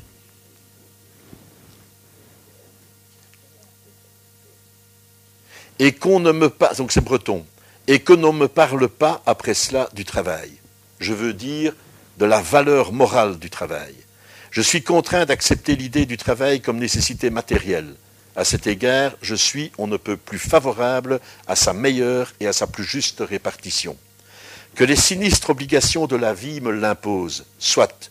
Qu'on me demande d'y croire, de révérer le mien ou celui des autres, jamais. Je préfère encore une fois marcher dans la nuit à me croire celui qui marche dans le jour. Rien ne sert d'être vivant le temps qu'on travaille. L'événement dont chacun est en droit d'attendre la révélation du sens de sa propre vie, cet événement que peut-être je n'ai pas encore trouvé, mais sur la voie duquel je me cherche, n'est pas au prix du travail. Et donc, il y a toute une réflexion par rapport une réflexion qui est toujours constante de nos jours aussi. Hein. Si vous allez euh, à la librairie Filigrane euh, au rayon sociologie travail, vous trouverez plein de bouquins sur se, libérer du travail, est-ce que le travail est toute la vie, enfin une autre forme de travail, travailler pour soi, etc. Donc la, question demeure, demeure, importante, demeure, est, toujours présente. Mais ce qui est important, c'est que les surréalistes n'ont pas simplement attaqué euh, euh, ce, grand principe qui fait que le travail serait l'alpha et l'oméga de, notre vie. Ils ont dit non, il faut utiliser la vie qui est la nôtre à rechercher autre chose, à, être capable de voir, de découvrir, de faire des rencontres qui rendent, notre vie plus passionnante, plus digne d'être vécue. Retenez bien ces termes, plus digne d'être vécu. Alors c'est assez amusant parce que, euh, je regarde l'heure, parce que le moment où le surréalisme, donc on est ici euh, début du XXe à peu près jusqu'aux années 1935-1940 à peu près, eh bien c'est le moment où le surréalisme euh, s'oppose au travail, c'est probablement le seul moment dans l'histoire de l'art où on trouve une représentation du travail et des travailleurs. Si vous regardez l'histoire de l'art, vous pouvez faire l'essai tout à l'heure chez vous, prenez une histoire de l'art avec toutes les illustrations, depuis les Grecs qui avaient en horreur le travail. Les Grecs, pour les, Grecs, le travail, c'était les esclaves. Ils avaient des esclaves pour faire le travail. Et, et, celui qui travaillait, c'était une honte. Euh, mais enfin, plutôt que de passer ton temps à réfléchir, tu travailles, mais enfin, tu es fou. Euh, donc, euh, voilà. Ensuite, euh, donc l'Antiquité gréco-latine, vous n'avez pas une seule représentation d'un travailleur. Vous avez des, dieux, vous avez des, athlètes, des sportifs, hein, bon, tout ça, oui, euh, mais n'est pas. Alors après, qu'est-ce qui vient après? Le christianisme. Eh ben, souvenez-vous, hein, le christianisme, euh, le travail, c'est quoi? C'est la malédiction. Hein Euh, Adam et Ève euh, euh, ont partagé la connaissance de l'arbre du bien et du mal. bref, ils ont fouchelé. et donc Dieu se fâche. Dieu se fâche et dit à la femme, tu vas enfanter dans la douleur, et toi, mon vieux, tu ne vas pas arrêter de travailler. Toute ta vie, tu vas travailler. Jusqu'au bout, tu vas travailler. Ça sera toujours une malédiction de travailler. Et ça va marquer tout le christianisme pendant tout le Moyen Âge. Ce n'est qu'à partir d'un certain moment qu'il a commencé à y avoir euh, une autre approche. Et donc, à part une exception, il y a toujours des exceptions. Il y a, une, exception, euh, euh, mon, copain, Félix Arnart n'est pas là ce soir, mais c'est lui qui me l'a dit. Euh, une grande exception, c'est Bruegel. Chez Bruegel, vous avez une représentation du travail. Mais sinon, vous pouvez, vous pouvez regarder, il n'y en a pas. Sauf à un moment donné, fin du 19e, Là où commence à exister vraiment un prolétariat, une conscience du prolétariat, un mouvement socialiste, un, combat euh, pour euh, la reconnaissance du travail, là vous avez des artistes qui commencent à représenter le travail, et dont, dont un, un des plus grands, probablement même le plus grand, est un bruxellois, c'est Constantin Meunier. Euh, Constantin Meunier, avec son monument au travail qui est laissé dans un état épouvantable ici à Bruxelles, où les, gens font euh, urine dessus, enfin bref, euh, est le grand sculpteur du, travail. Mais seulement, il y a une question qui, est, ça je peux revenir faire une conférence si vous voulez là-dessus, mais il y a une question qui demeure quand même. C'est que, est-ce que le travailleur, donc celui qui, hein, l'ouvrier mineur, hein, l'équipe d'ouvriers mineurs qui est dans la mine, euh, à, cette époque-là. Hein. Je ne misérabilise pas, je reprends l'époque euh, à, cette époque-là, la situation à cette époque-là. Euh, est-ce que quelque part il est racheté par le fait qu'un sculpteur va le sculpter, qu'un peintre va le peindre Et donc, le rapport de l'art social à la réalité sociale est aussi, mérite aussi d'être questionné de façon critique. Parce qu'il y a eu une mode, effectivement. Mais en quoi est-ce que cela a apporté quelque chose aux prolétaires C'est-à-dire à celui qui n'avait que pour seul bien que sa force de travail à vendre. C'est comme si en plus on venait lui retirer l'image qui est la sienne. Et donc il y a quelque chose d'un peu, difficile dans, dans cela. Et donc moi j'aime beaucoup l'analyse de Breton. Parce que Breton dit, c'est pas ça l'artiste le véritable artiste social, le véritable artiste révolutionnaire, celui qui veut vraiment changer les choses, c'est pas celui qui va commencer à peindre les ouvriers dans des conditions épouvantables pour faire pleurer tout le monde. Euh, voilà, si vous allez au musée des Beaux-Arts de Bruxelles, vous voyez euh, la, Pietà, euh, etc. C'est vrai que c'est une belle œuvre, hein, j'ai jamais dit que c'était pas beau, mais Breton dit c'est pas ça, c'est pas ça. Et il prend l'exemple, il fait une comparaison entre David et Courbet. Et il dit Courbet, Courbet, lui, était un révolutionnaire. Il voulait changer les structures sociales. Courbet voulait changer toutes euh, les formes d'expression d'art. Et euh, il avait euh, une phrase, je ne sais pas si je vais retomber dessus facilement, enfin tant pis, si je retombe dessus, je vous la lirai, mais il dit quelque part, Courbet, ce qui l'intéressait, c'était la façon dont il pouvait, avec la couleur, faire descendre le crépuscule sur le ventre d'un chevreuil. Et en faisant ça, il avait transformé euh, la, représentation artistique. Et ça, c'est la véritable révolution. L'artiste doit être celui qui change tous les, moyens, d'expression. Et c'est uniquement comme cela qu'il participe à la transformation sociale du monde, à la transformation euh, de, de la vie. Et ce problème-là, vous le retrouvez avec tous les grands artistes qui ont été confrontés à la révolution de type communiste. Si vous prenez un Mayakovsky, Mayakovsky va tout le temps, il va être utilisé par les communistes comme exemple, mais il va tout le temps défendre la poésie qui est la sienne. Essénine aussi, Essénine aussi, il va, et, au bout du compte, ils seront euh, acculés euh, euh, au suicide. Et donc, je reprends ce que j'ai voulu dire, être un artiste de la révolte, être un artiste de la transformation sociale du monde, ce n'est pas peindre comme un parti, le Parti communiste en l'occurrence, vous dit de le faire, le réalisme socialiste, ce n'est pas en, dessinant la tête d'ouvrier avec un casque d'ouvrier mineur que vous apportez quelque chose. C'est en changeant les structures des moyens, des, des formes d'expression. Donc euh, c'est un, sujet passionnant. Et je trouve que Breton a raison. Ici, je trouve que c'est Breton qui a raison. C'est un point de vue, on peut peut-être en, rediscuter euh, euh, tout à l'heure. Et donc, le,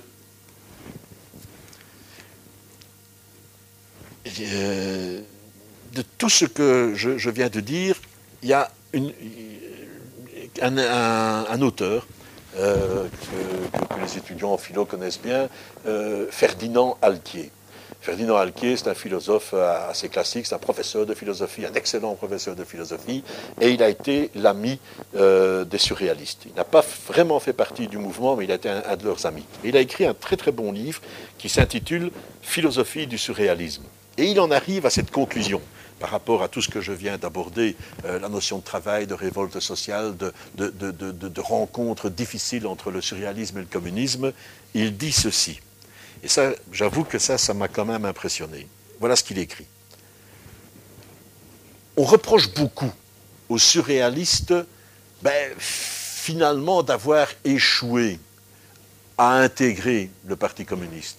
Parce que les communistes ont vu en eux plutôt des fantaisistes, euh, des enfants de la bourgeoisie, euh, qui écrivaient des poèmes, etc., et qui croyaient qu'ils allaient pouvoir changer le monde euh, uniquement en faisant des petits poèmes automatiques et des choses pareilles, etc.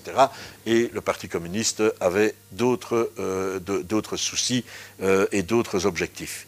Donc en, gros, dans le rapport entre, entre Parti communiste et mouvement surréaliste, les sérieux ce sont les communistes, les comiques, ce sont les surréalistes. Grosso modo, c'est comme ça qu'on aborde la question.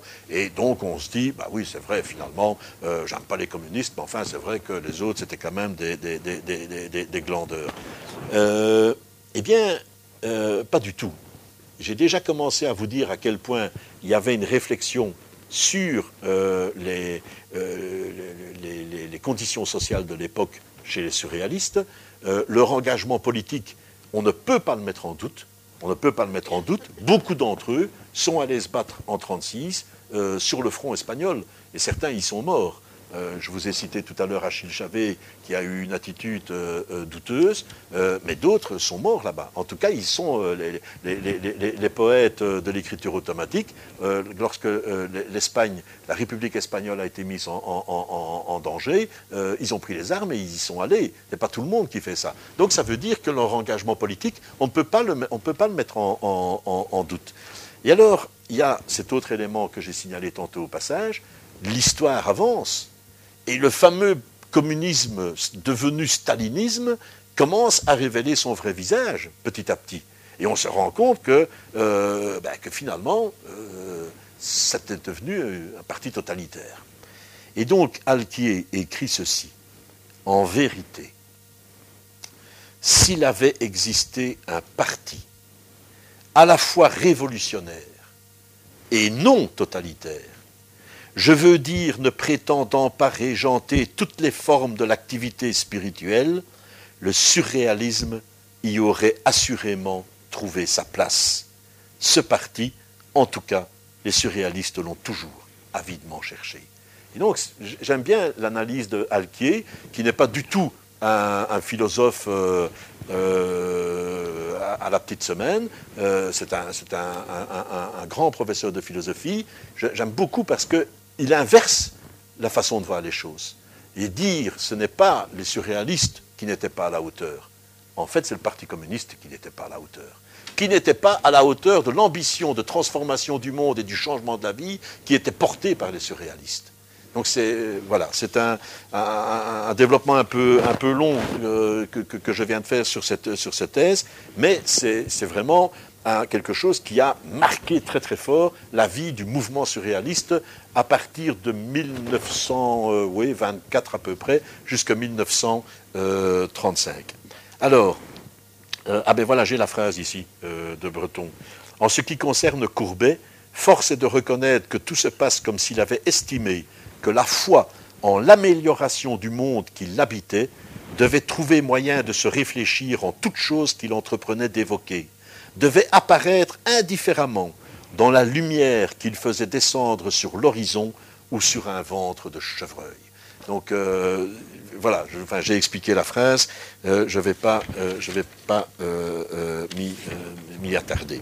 Alors, j'arrive à autre, un autre thème, oui j'ai encore un peu de temps. après avoir beaucoup parlé du travail, et avoir parlé de la, révolte sociale euh, qui a marqué le, surréalisme, j'en viens à une autre, à une autre, comment dire, euh, une autre partie du, projet, une autre composante du, projet euh, surréaliste, c'est l'athéisme. L'athéisme. Alors, je vous ai lu tout à l'heure la, phrase où Breton dit Nous étions pour la subversion complète de la société et de tous ces dieux, euh, prétendus dieux euh, que sont le travail, l'honneur, euh, la patrie, etc. Et au premier rang bien entendu, vient le religieux, la religion. Et donc, euh, quand on étudie le surréalisme aujourd'hui, et je peux vous dire que c'est, y a moyen d'étudier ça pendant des, pendant des années, hein, vous n'en sortez pas. Hein. Euh, c'est, on, est, on est confronté à une découverte, à une découverte. Moi, euh, j'avais en tête, je savais que le les surréalistes avaient eu cette conviction de, révolution sociale. Je savais qu'ils avaient été marqués par un anticléricalisme euh, très, fort, hein, assez, violent. Euh, rappelez-vous les premières images du film de Louise Buñuel, Un chien andalou dans un chien andalou, à un moment donné, vous avez deux curés qui sont tirés par terre avec des ânes sanguinolents qui sont posés sur eux, enfin des, euh, choses pareilles. Vous avez des photos euh, dans la revue euh, La Révolution surréaliste de Benjamin Perret qui insulte un curé en, pleine rue. vous avez un des premiers collages.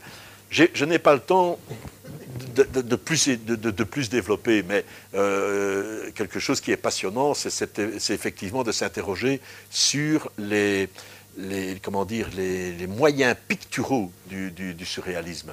Comme ils ont tout fondé sur l'écriture automatique, euh, qu'en est-il de la peinture? Qu'en est-il de la sculpture? Parce que le peintre, le peintre, euh, en tout cas à leur époque, le peintre réfléchit devant la toile le peintre peint. Euh, voilà, il y, a, un temps qui s'installe, il y a une réflexion, il y a un regard qui, etc.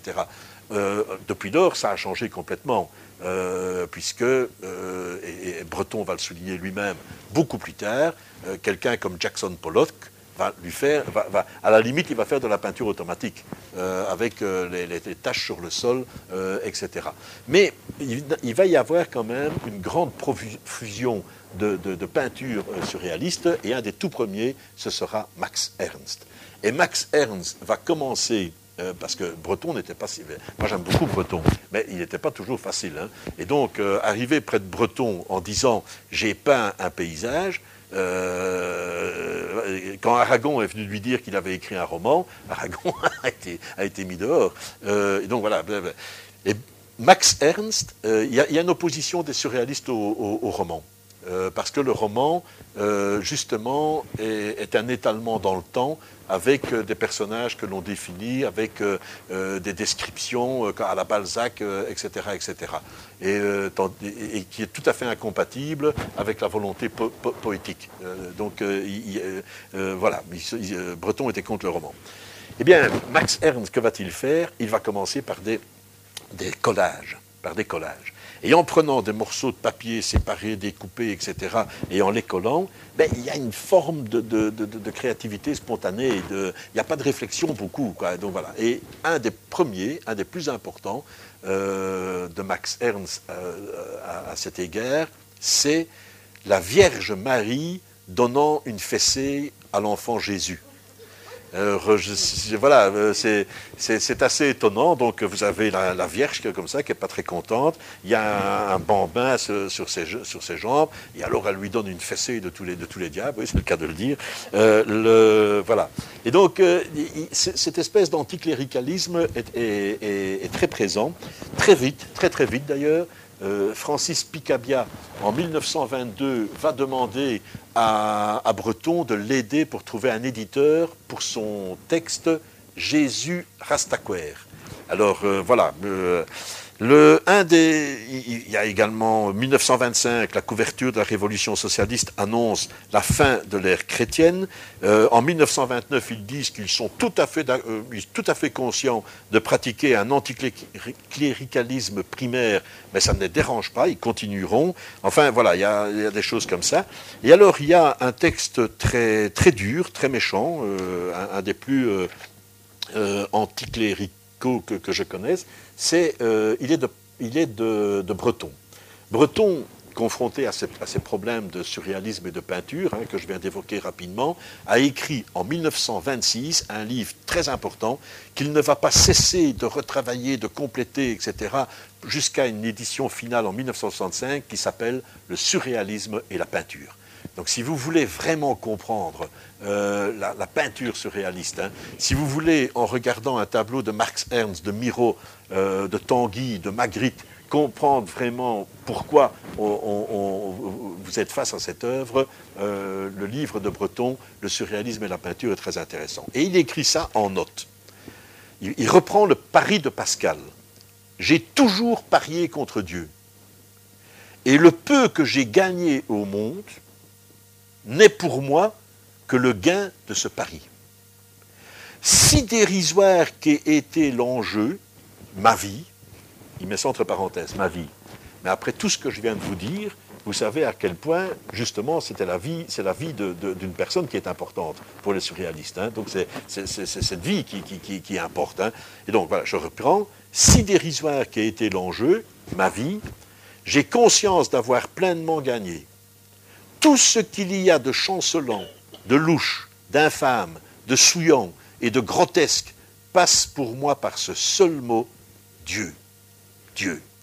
Et alors, il a une phrase, je, m'excuse pour les, croyants qui, sont dans la salle et que, je respecte, euh, je, lis simplement ce qu'il met, Dieu qu'on ne décrit pas est un porc. Et donc, euh, c'est violent, c'est vraiment très très violent, c'est un anticléricalisme, voilà. Mais ce qui est plus intéressant, parce que s'il n'y avait que les propos anticléricaux, bon, ok, on en, a, on en a quand même vu d'autres, euh, c'est pas ça qui va, qui va, nous, qui va nous impressionner.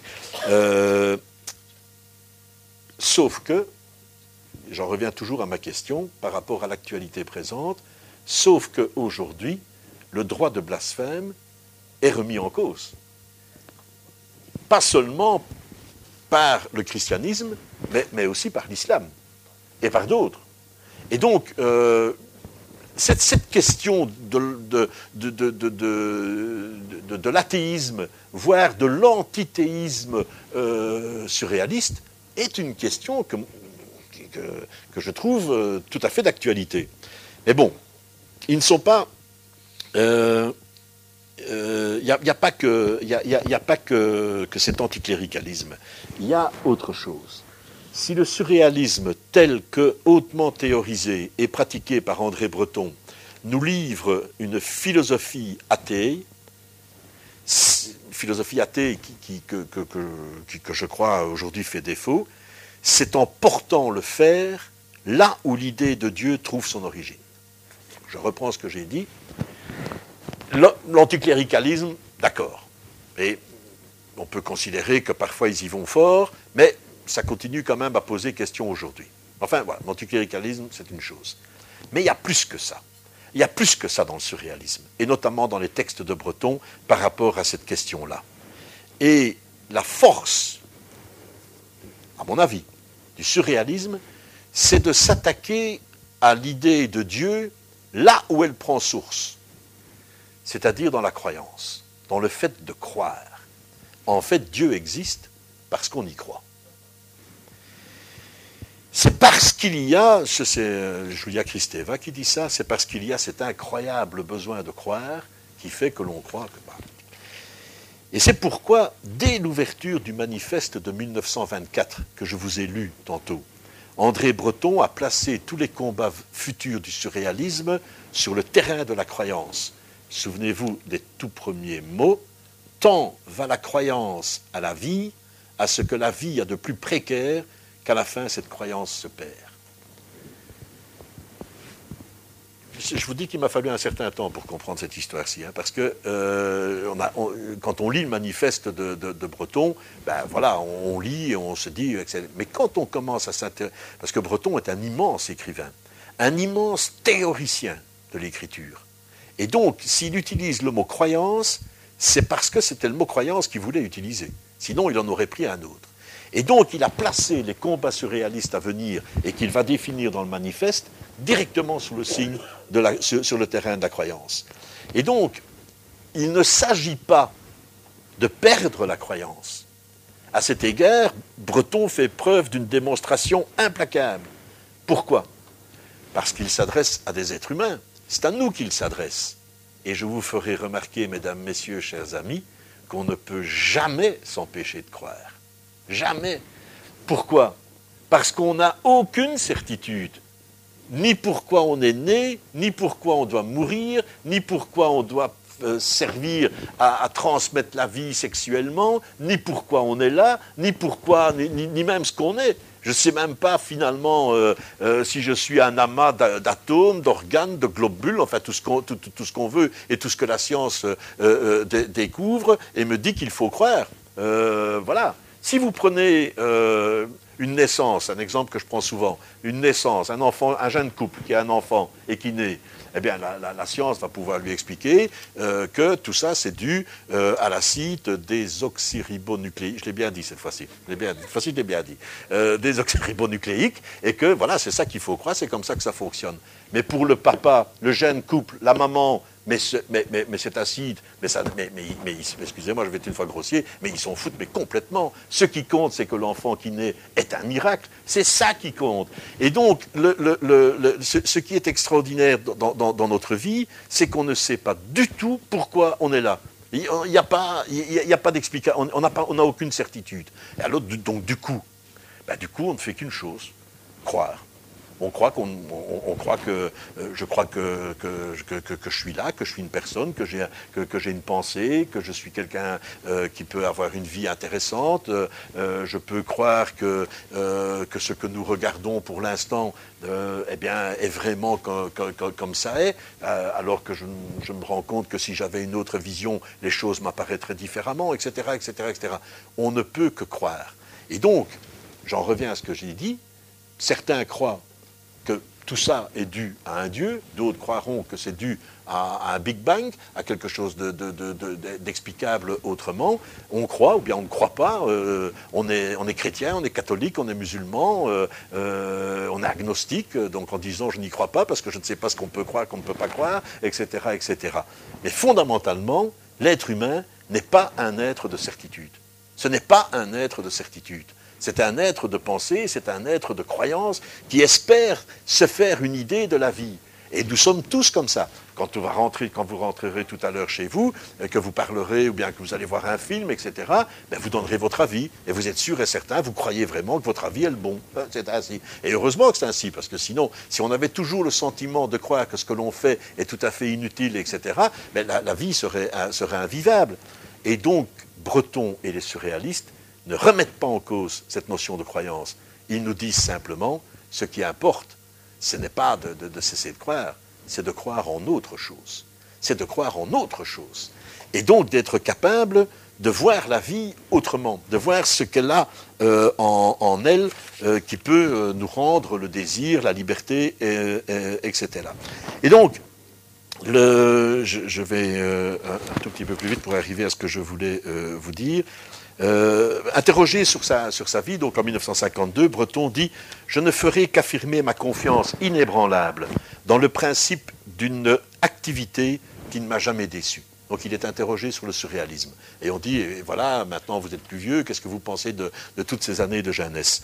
Je ne ferai qu'affirmer ma confiance inébranlable dans le principe d'une activité qui ne m'a jamais déçu, qui me paraît valoir plus généreusement, plus absolument, plus follement que jamais qu'on s'y consacre, et cela parce qu'elle seule est dispensatrice des rayons transfigurants d'une grâce que je persiste à tout point à opposer à la grâce divine.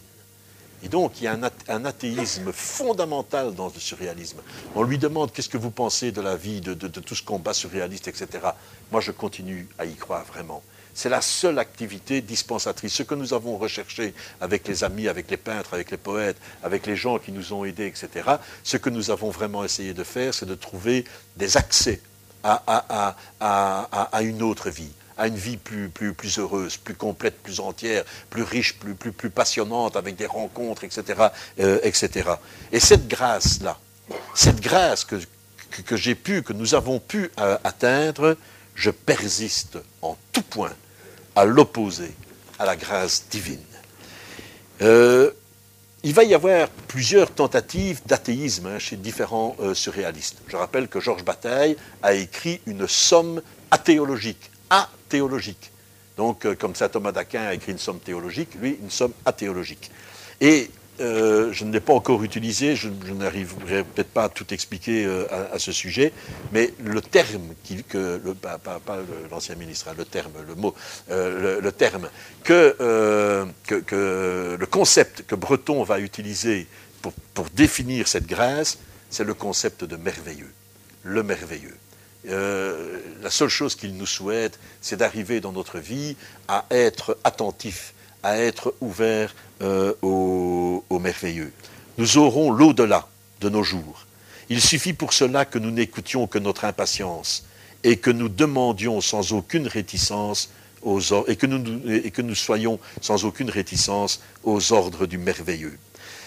Eh bien, ici, je fais une toute petite euh, euh, parenthèse plus, plus personnelle sur enfin pas une parenthèse perso, je ne vais pas raconter ma vie, c'est pas ça que je veux dire. Ce que je veux dire, c'est que je vais développer quelques éléments d'analyse plus personnels. Le, ce qui rend possible ce fameux accès à, une autre vie, à une capacité de volonté de transformation du monde et de la vie, il euh, y, a des moyens, le désir, le rêve, l'amour, le hasard, euh, la déambulation, l'écriture automatique, etc. Tout ça, je, vous ai déjà cité. Si vous voulez des exemples, vous lisez Le paysan de Paris, de Louis Aragon, hein, euh, ou bien Nadja, d'André Breton. mais si tout cela est possible, c'est parce que, et là je, là je, le répète, c'est un concept personnel que j'ai travaillé et développé, c'est parce qu'il y a un phénomène, euh, il y a une faculté qui nous caractérise, qui est celle de l'imaginisation du réel. Ça veut dire quoi? Eh bien, ça veut dire qu'à aucun moment de notre vie, nous ne sommes condamnés à la réalité. À aucun moment de notre vie. Nous ce que nous voyons, ce n'est jamais la réalité, ce n'est jamais le réel, ce sont toujours des images de la réalité.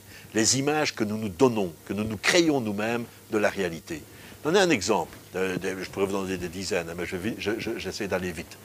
La soirée que nous passons maintenant ensemble, dans cette pièce-ci, eh bien, c'est la même soirée, la même soirée. Hein. donc on est ensemble dans la même pièce, vous écoutez les mêmes propos, etc. Il y a juste un peu de différence entre vous et moi, c'est que c'est moi qui parle, que vous écoutez, euh, euh, etc. Mais pour le reste, voilà. Eh bien, pourtant, ce qui est vraiment curieux, c'est que tous, lorsque nous serons rentrés, nous serons rentrés chez vous, dans un jour, dans deux jours, dans trois jours, tous nous aurons une image différente de ce qui s'est passé ce soir. et il y a certains objets qui le font de façon volontaire. Si vous regardez une œuvre d'art, un film, j'ai déjà pris l'exemple tantôt, ou une pièce de théâtre, c'est encore plus marquant. Vous allez au cinéma euh, avec, euh, euh, avec votre conjoint, votre conjointe, que vous connaissez depuis 20 ans, 25 ans, donc vous savez comment il réfléchit, comment vous vous réfléchissez, etc. Les mêmes habitudes, la même vie, la même histoire. Vous allez au cinéma, vous regardez le film, vous sortez. Ben, vous avez deux avis différents. Il y en a un qui va dire Moi j'ai adoré cette scène-là, l'autre non, pas vraiment, parce que c'est un peu con, voilà, etc. etc. Je vais vite, hein. Mais vous comprenez, il y a des objets. Une statue ou une peinture, ce qui fait la force, la solidité de cette, peinture, c'est qu'il peut y avoir des milliers de gens qui regardent cette peinture et cette peinture répond, elle répond, on ne sait pas comment, ça c'est le mystère de l'œuvre d'art, à à la multiplicité des regards qui sont portés sur eux. Tout est comme ça, à tout moment, à tout moment. Et j'en reviens alors à un exemple plus, plus lié au surréaliste. Euh, excusez-moi, je suis hétérosexuel, donc je vais parler du corps de la femme. Le corps d'une femme, le corps d'une femme, n'est jamais vu, le corps de la femme aimée, j'ajoute aimée, n'est jamais vu comme étant un amas d'organes et de viscères. Ça, ça, ah non. Si vous ne vous rapportez pas au corps de la femme, vous le voyez comme quoi Mais Comme un corps, euh, euh, désirable, euh, comme un corps qui appelle les caresses, les étreintes, etc., etc. Il y en a même parfois quelques-uns qui ne savent pas s'empêcher de toucher. Mais,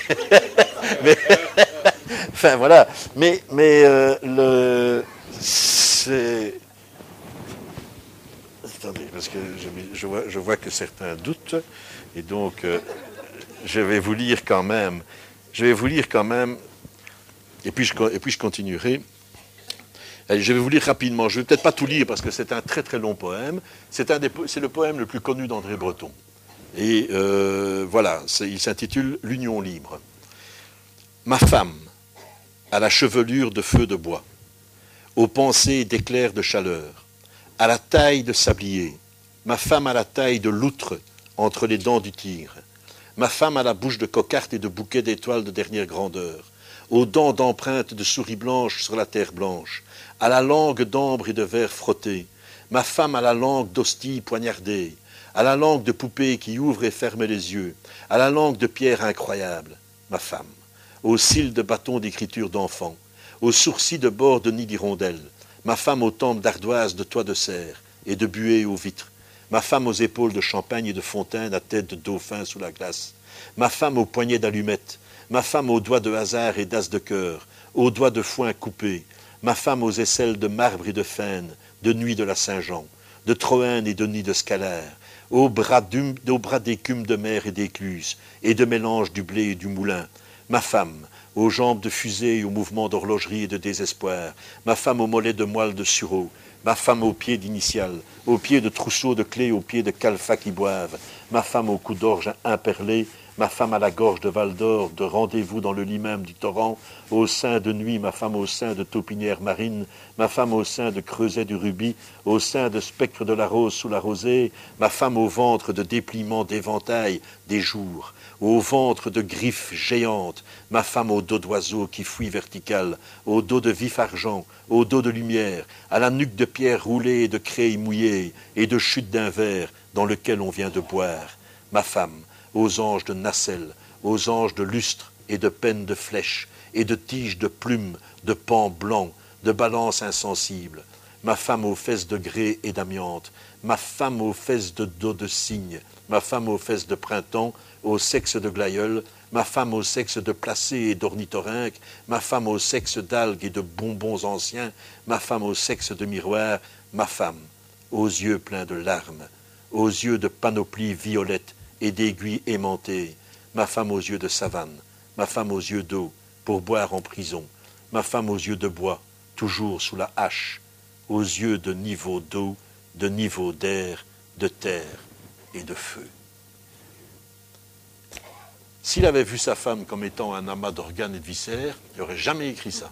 Ça, voilà. Je suis désolé, hein, Fabienne, c'est ce que je t'avais dit que c'était moi qui l'avais écrit, mais voilà.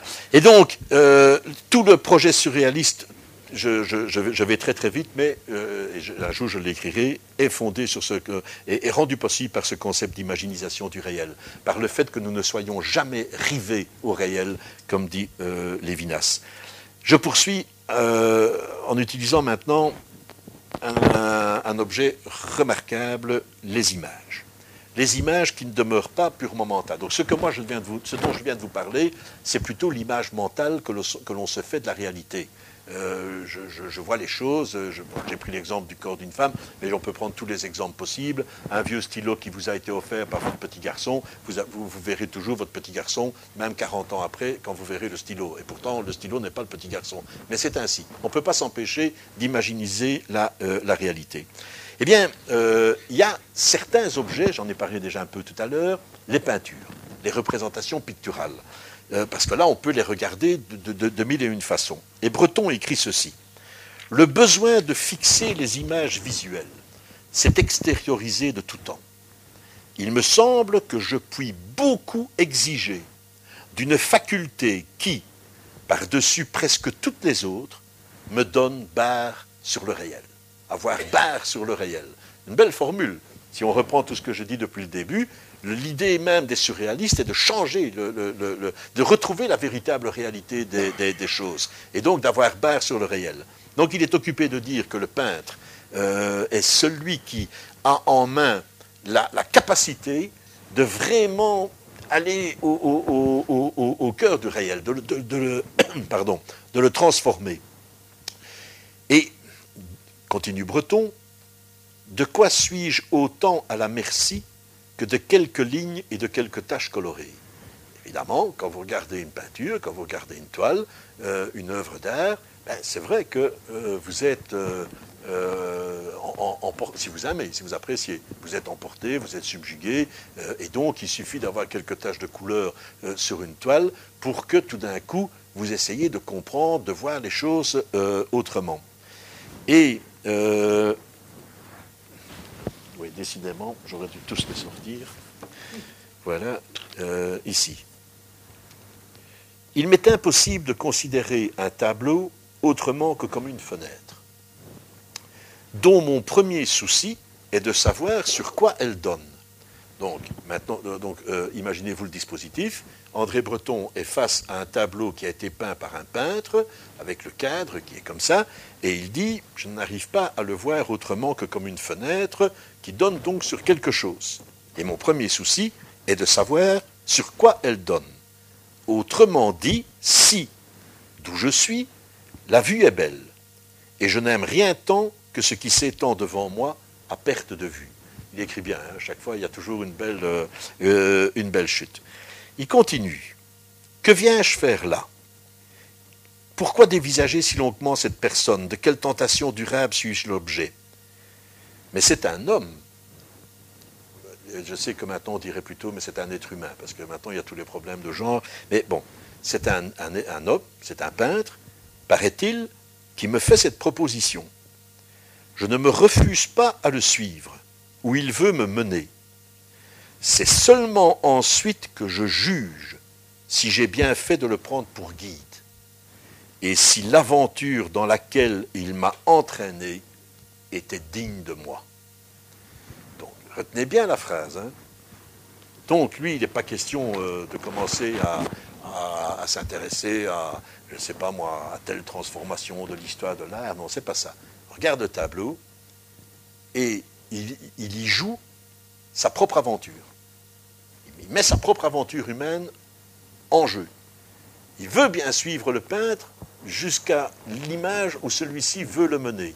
Et ce n'est qu'après qu'il jugera si l'aventure était digne de lui. Eh bien, je suis convaincu euh, que tous ces éléments réunis ont, euh, traduisent vraiment l'attitude athée du surréalisme. D'ailleurs, il continue quelques phrases après en disant tout de suite, bien entendu, il m'est déjà arrivé de me retrouver dans un musée et de passer en glissant devant des toiles et des toiles et des toiles. Et il dit, je passais comme un fou dans les salles glissantes des musées, c'était trop de scènes à la fois sur lesquelles je ne me sentais pas le cœur de jouer. Donc il dit bien de jouer. Donc il joue bien sa vie face à la toile. À travers toutes ces compositions religieuses, je perdais irrésistiblement le sens de mon rôle. Eh bien,